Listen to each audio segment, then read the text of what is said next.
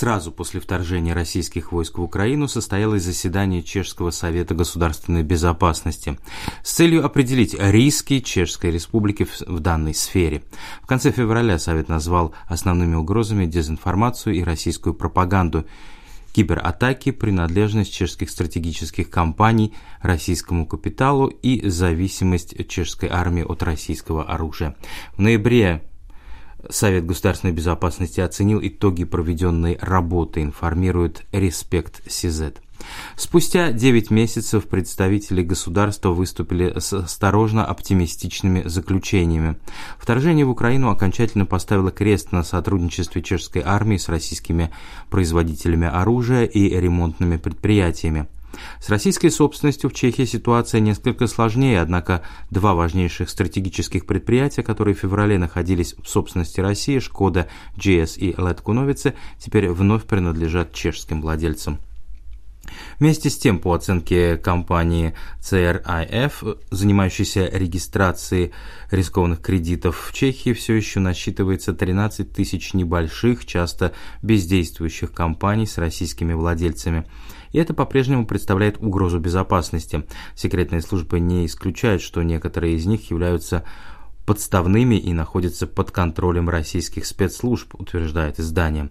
Но самой большой угрозой остается потенциальный успех российской пропаганды, которую Кремль распространяет по дезинформационным каналам, сообщает Респект Сизет со ссылкой на материалы заседания Совета госбезопасности. И контрразведка, и полиция сегодня расследуют подобные явления, а также пытаются задокументировать денежные потоки, которые связаны с людьми вокруг дезинформационных сайтов. Мы не знаем, насколько они успешны, однако по заявлениям ряда источников активность пророссийских дезинформационных сайтов оказалась ниже, чем ожидалось. Уход из России сказался на результатах финансовой группы ППФ. По итогам полугодия инвестиционная группа получила крупнейший убыток за всю историю существования. Подробнее об этом рассказывается в статье на сервере «Сезнам справы». Уход чешской финансовой группы ППФ из России обсуждался еще до начала вторжения России в Украину. Война только ускорила процесс и увеличила убытки.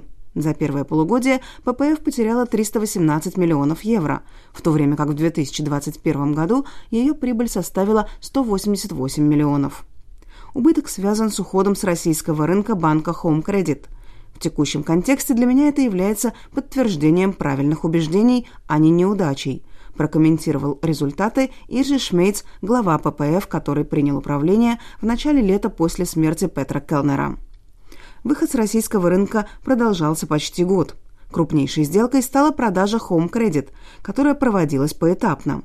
Сначала пять российских инвесторов купили 50,5% акций Home Credit and Finance банка – Затем ППФ передала остальную часть компании и в сентябре объявила, что Home Credit полностью принадлежит группе российских бизнесменов. Самый известный из них – Иван Тырышкин, ранее занимавший должность директора Санкт-Петербургской фондовой биржи. Другими акционерами стали Ибрагим Загидулин, Елена Мартыненко, Виолетта Чайка и Дмитрий Чемендряков. Каждому из них принадлежит по 9,9% акций. После Home Credit Finance Bank ППФ избавился и от принадлежащей группе недвижимости через ППФ Real Estate. В списке крупнейших объектов фигурировал в частности логистический комплекс «Южные ворота» возле московского аэропорта Домодедово.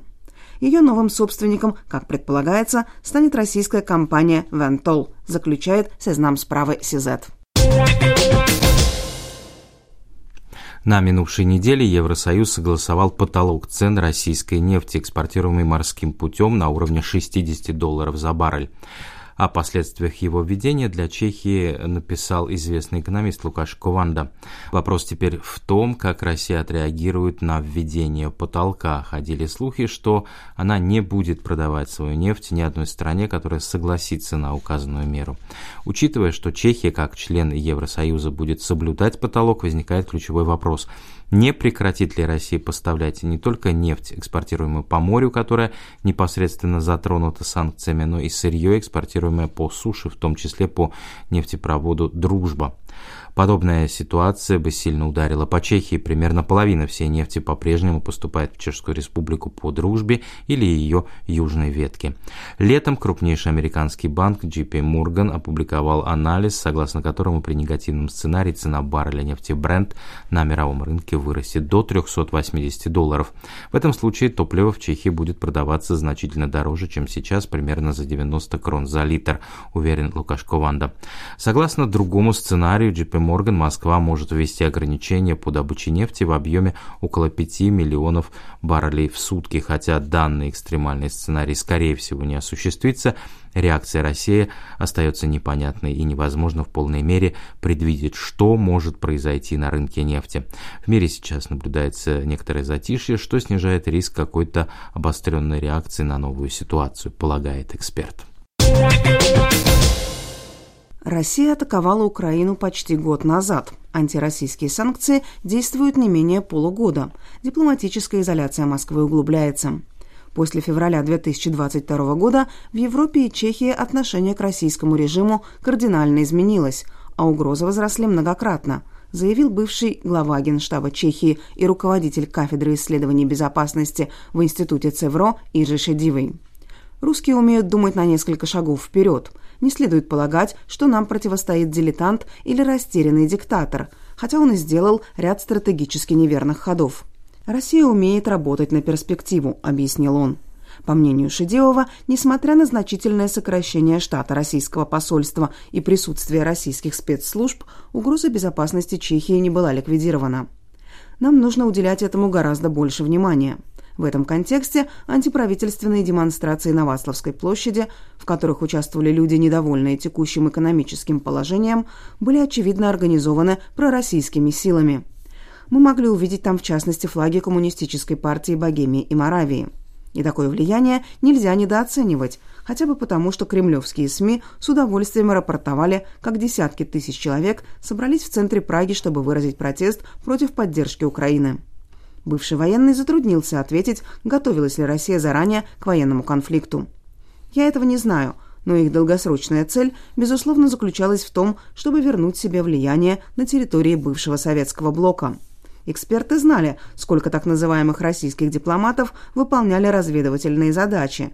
Дело Вербетица ясно продемонстрировало широкой общественности, насколько обширно было их присутствие. Указанный факт подтверждает, что Чехия, безусловно, всегда была в центре внимания России. Каких сфер это касалось напрямую?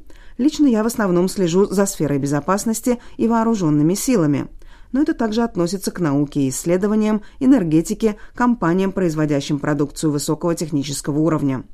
Мы прекрасно знаем, что россияне не ограничиваются военной сферой у них есть целый спектр областей, на которые они хотят влиять и на которые они действительно оказывают влияние. Иржи Шедива напомнил, что в Чехии сейчас принимается закон, который позволит составить национальные санкционные списки в отношении российских собственников и их имущества. Но важнее не длина списков, главное уметь эффективно реализовать задуманное на деле, подчеркнул он.